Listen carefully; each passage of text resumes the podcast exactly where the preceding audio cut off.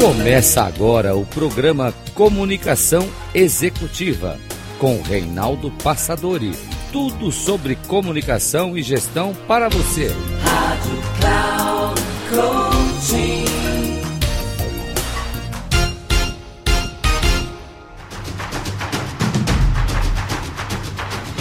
Olá, bem-vindo a mais um programa Comunicação Executiva. Tudo sobre comunicação e gestão para você. Sou Reinaldo Passadori, CEO da Passadori Comunicação, especialista em comunicação.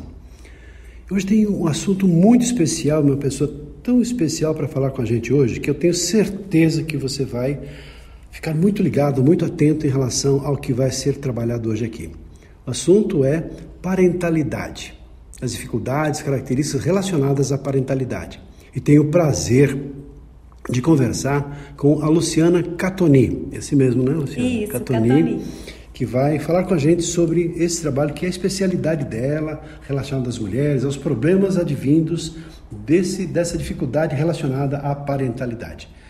Então, Luciana, seja muito bem-vinda em nosso programa. Prazer em recebê-la.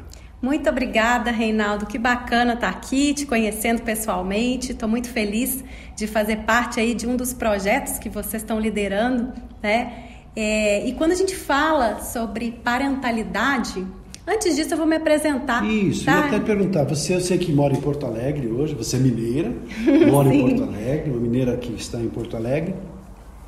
E o seu trabalho, basicamente, qual é? O que você faz? Um pouquinho de você. Isso. Luciana. Obrigada. Eu sou então a Luciana Catoni, eu sou cofundadora da consultoria Maternidade nas Empresas. O nosso trabalho é fortalecer a equidade de gênero nas empresas pela valorização da parentalidade. A gente sabe que atualmente a maternidade é um dos principais fatores que impedem a mulher de crescer na carreira, e por outro lado, a gente já sabe que a equidade de gênero traz resultados de negócio, né? Maior paridade de gênero na alta liderança das empresas traz mais chances das empresas terem uma lucratividade acima da média. A McKinsey fala em 21% mais chances, né, quando há essa paridade de gênero na alta liderança. E para isso, a gente trabalha a valorização da maternidade e da parentalidade como um todo nas empresas. E o que, que é parentalidade? Na verdade, esse termo né, vem algumas dúvidas quando a gente fala sobre parentalidade, mas parentalidade diz respeito à maternidade, sim, à paternidade também, mas vai além disso. A parentalidade engloba todas as atividades de um adulto cuidador para com uma criança ou para com outro ser humano. Então a parentalidade é uma palavra mais inclusiva, né? Porque quando eu falo mães e pais, eu estou me referindo a mães biológicas, né? E uma criança que, por exemplo, não tem mãe e quem cuida é a avó. A avó exerce a parentalidade. E numa família com dois homens, né? Esses dois homens exercem a parentalidade. E quando a gente fala em diversidade e inclusão, a gente precisa sim considerar esse aspecto mais amplo e falar mães, pais e figuras parentais. Uhum, porque aí a gente engloba todo mundo. Interessante. Eu pra, te confesso, Luciana, que eu nunca tive assim um contato mais próximo com essa ideia, com essa palavra parentalidade. Eu sei que é um termo comum no seu segmento mas para mim de uma maneira novidade. Provavelmente muitas pessoas, nosso, nosso programa é destinado a executivos, pessoas de organizações, gerentes, gestores, principalmente recursos humanos, e que vão saber e até talvez entender, já vivem provavelmente as dificuldades que você citou em relação principalmente a mulheres dentro de uma estrutura organizacional e que tem lá suas limitações, gerando talvez até a possibilidade ou a dificuldade dela ascender profissionalmente em função justamente do fato de ser mãe, de ter a maternidade né, que é um dos aspectos relacionados aí à parentalidade, não é isso? Isso. Então, quais os problemas que você normalmente tem cuidado, observado e até orientado as empresas relacionados a essa situação da mulher que tem, assim, tem toda uma, uma, uma, estrutura. Nós trabalhamos lá junto com, com a Edna Vacelo Goldoni no eh, IVG. Você é uma das parceiras da Edna na Academia IVG. Então, assim, existe todo um trabalho voltado a mulheres em relação à valorização. E um dos pontos que normalmente mais ouvimos é relacionado à quantidade de mulheres que assumem papéis de liderança, que é um número muito inferior em relação aos homens, também em relação a salários, etc. Obviamente, isso aí tudo tem a ver com cultura, tem a ver com tradições, tem a ver com toda a nossa história. Então, eu gostaria que você fizesse essa abordagem em relação a isso, né? Tradicionalmente é assim, mas o que está acontecendo hoje de mudanças e o que se pretende fazer daqui para frente? Qual seria o mundo ideal nesse contexto? Exatamente, ótima pergunta.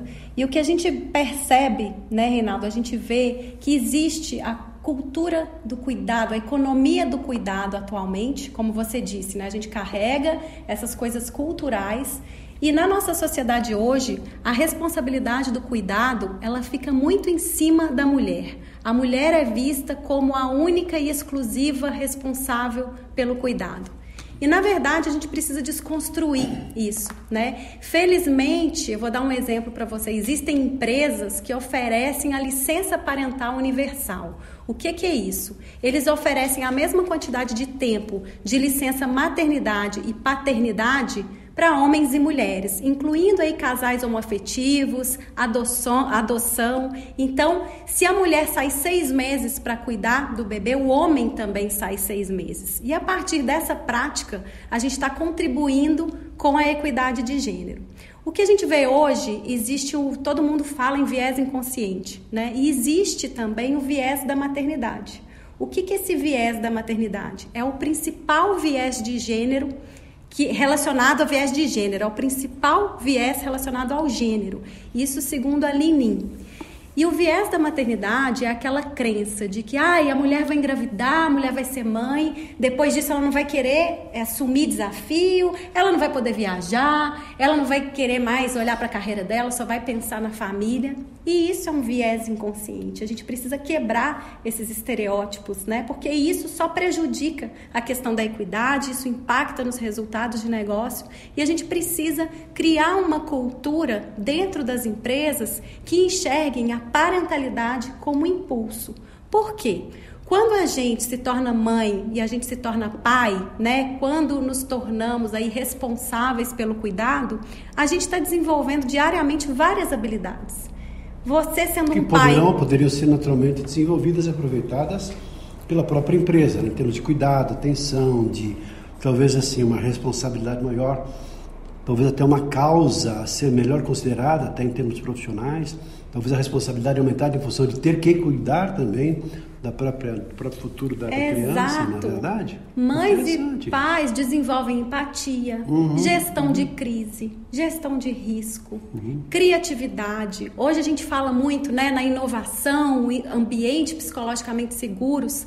O que, que, é isso? Mães e pais desenvolvem isso a todo tempo. Quando eu estou com o meu filho, né, é, lidando com o filho de um jeito, porque eu sei que para um filho eu tenho que pedir de uma forma, para o outro de outra uhum. forma, eu estou respeitando as diferenças, eu estou criando um, ambi um ambiente psicologicamente seguro dentro de casa. E tudo que eu aprendo, todas as habilidades que eu desenvolvo enquanto mãe ou quanto pai, eu posso trazer isso para o meu trabalho, me tornando uma profissional ainda melhor. Né? Então, todas essas habilidades a gente traz para o trabalho. Não tem como eu me desenvolver enquanto ser humano e ficar só lá na vida familiar.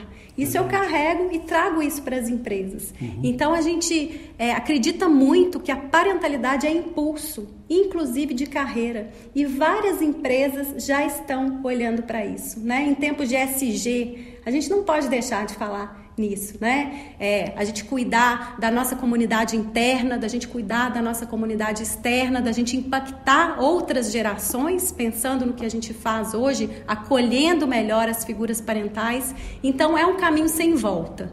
A gente sabe que hoje em dia são poucas empresas que estão fazendo um trabalho sério em relação a isso mas o movimento já começou. E quem não olhar para esse tema da parentalidade no trabalho vai ficar de fora. A pandemia nos trouxe isso, colocou os escritórios dentro das casas, a gente começou a falar sobre filhos e filhas, sobre famílias, e essa é uma pauta que não tem como a gente não olhar.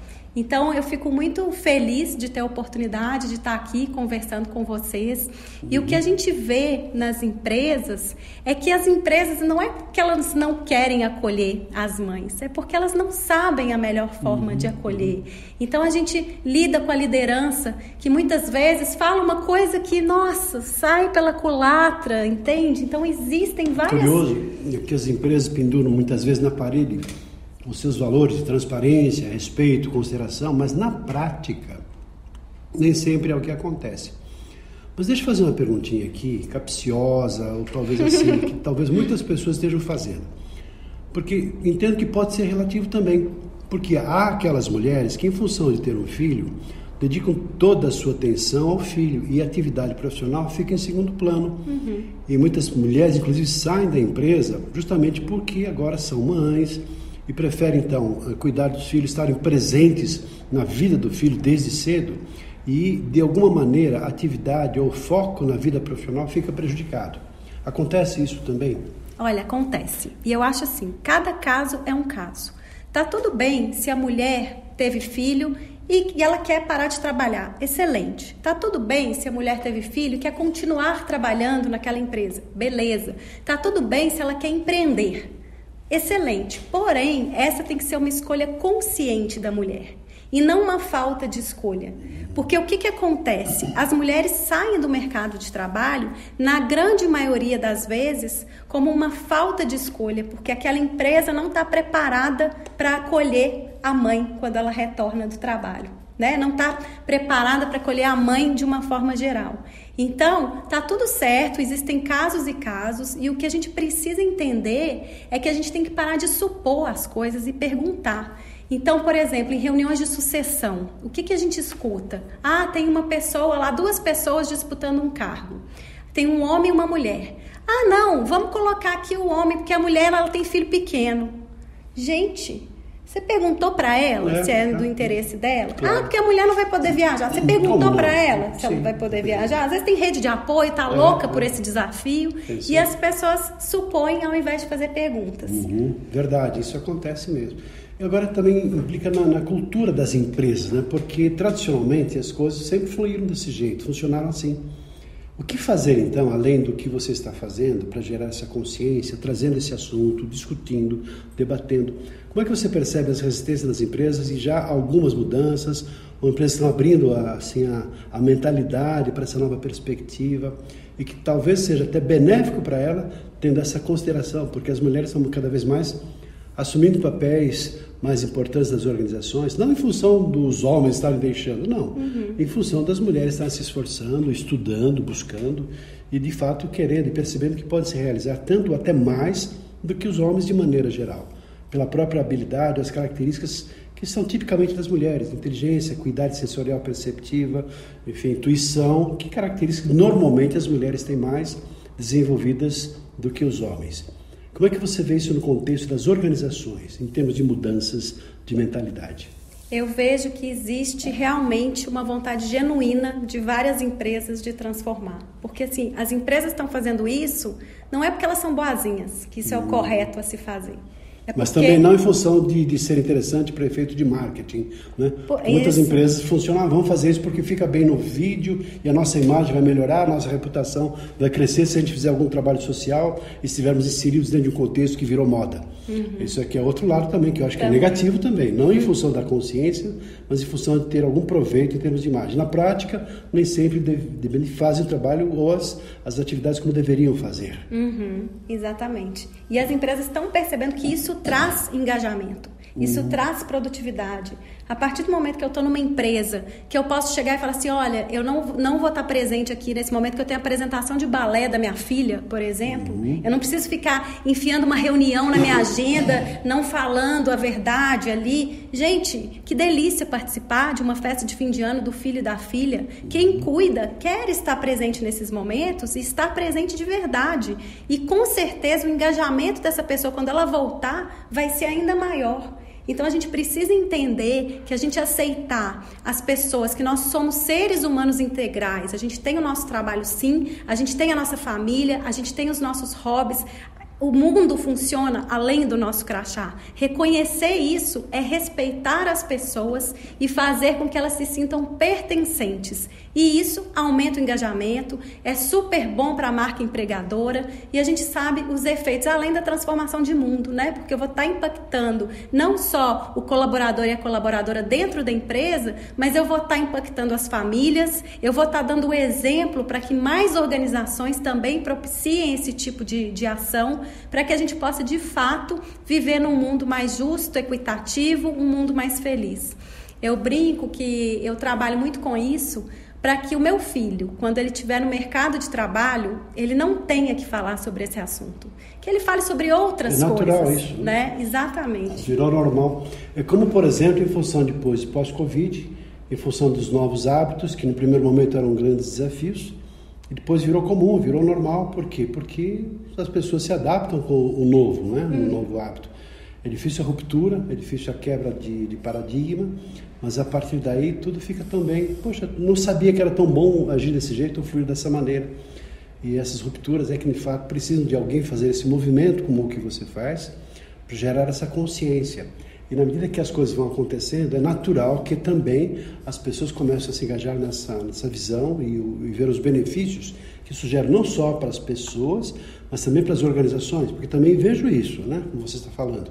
Na medida que, por exemplo, uma mulher ela se vê valorizada, respeitada, é, e a empresa a, a trata com, com o devido necessário, a devida necessária consideração, é natural que também aumente assim a própria consideração e o respeito e o reconhecimento pelo que a empresa fez por ela. Hum. Automaticamente, como consequência, é esperado que ela tenha um maior engajamento, um maior envolvimento com a própria organização que a tratou com dignidade nessa situação, que normalmente não era tratada. Né?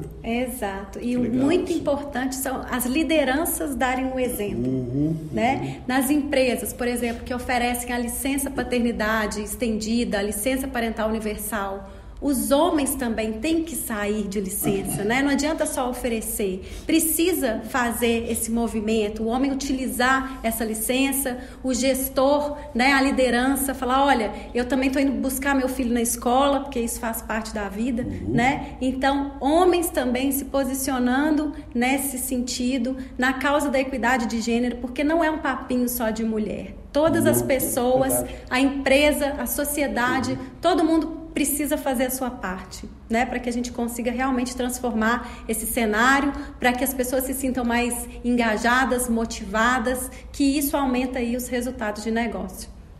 Só para a gente finalizar, você teria alguns conselhos para as pessoas que estão ouvindo a gente, quer seja de empresas ou pessoas que têm uma responsabilidade das organizações, tais como profissionais, líderes de maneira geral, em especial gerentes e diretores de recursos humanos, que você diria para essas pessoas nesse contexto, a partir daquilo que você tem detectado como problemas e também das pessoas que estão, sabe, abrindo a sua cabeça para essa possibilidade? Eu diria que esse tema é muito mais simples do que parece. Né? Quando a gente fala parentalidade nas empresas, você vai achar que precisa de mega mudança, revoluções. Não tem ações simples que podem trazer aí uma percepção de bem-estar muito grande. A gente começar simples, com toques, rodas de conversa, existe letramento para liderança também, para a gente ensinar as pessoas como acolher melhor a parentalidade, como acolher melhor a notícia da gestação por parte de uma colaboradora. Porque o que a gente percebe nas organizações é que a liderança ela tem boas intenções na maioria das vezes, mas muitas vezes não sabe como agir.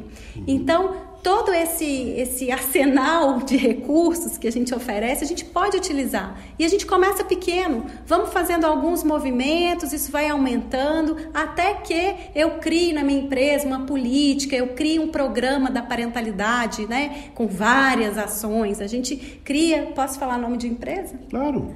A Suzano é o nosso cliente, a gente adora trabalhar com eles. A gente criou o programa da parentalidade da Suzano com 26 ações, foi super legal. A gente fez um mergulho na realidade do cliente para entender quais os principais desafios que eles enfrentavam em relação ao tema da parentalidade e co-criamos, junto a um time diverso, várias ações para a gente minimizar esses desafios ou acabar com esses desafios. Então, esse projeto na Suzano foi um projeto muito robusto mas a gente pode também alcançar resultados bem legais fazendo ações mais simples. A gente começa do pequeno, pequeno e vai ganhando, vai força. Corpo, claro. Isso. A pouco todo mundo vibra, vibra nessa nova energia, nessa nova frequência. Isso. Estou encantado com você. Que bom! Estou muito Catoni. feliz. Que bonito. Muito Simpatia, legal. jeito de falar e todo esse propósito de vida e todo esse trabalho que você faz. Se alguém quiser entrar em contato com você, fique à vontade para deixar o seu contato sei que você está em Porto Alegre, mas independente disso, tem, tem, né, tem várias formas de se comunicar à distância, né? Verdade? Isso, então, e os nossos clientes, a maioria deles é aqui em São Paulo então, e também no Rio. Suzano, a gente... inclusive, aqui, a gente Isso. tem eles também. A gente está sempre por aqui e uhum. né, o mundo não temos não mais tem limites isso. como a gente tinha antigamente, né? Então, eu estou super à disposição, quem quiser conversar sobre esse assunto. A nossa empresa é a Maternidade nas Empresas. Estamos aí no Instagram, o arroba Maternidade nas Empresas, LinkedIn. A gente também tem uma comunicação muito ativa. Quem quiser me procurar no LinkedIn é Luciana Catoni. O Catoni é C-A, dois T's, O-N-Y. Vamos trocar ideia, vamos tomar um café, vamos bater um papo e vamos sim transformar, porque a transformação depende de cada um de nós. Não vamos esperar as coisas acontecerem a nível de governo, ah, uma política, não. A gente começa pequeno na gente mesmo e somos todos agentes de transformação. Então, contei comigo, muito feliz em participar. Obrigada. Que bom, gente. Olha que legal, hein? Eu espero que você tenha gostado. Ficamos por aqui no nosso programa, finalizando, agradecendo mais uma vez a Luciana Catoni pela sua participação em nosso programa Comunicação Executiva. Muito obrigado mais uma vez. Obrigada. E, gente, fica um abraço e até o nosso próximo programa. Até lá.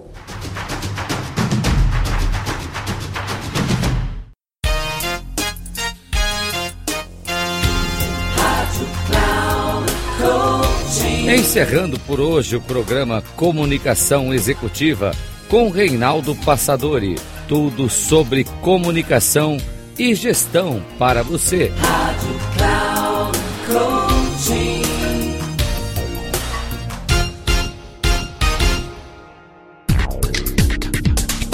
Se ligue. Comunicação Executiva com Reinaldo Passadori sempre às segundas-feiras, às 8 da manhã, com reprise na terça às 12 horas e na quarta às 16 horas, aqui na Rádio Cloud Coaching. Acesse o nosso site radio.cloudcoaching.com.br e baixe nosso aplicativo na Google Store.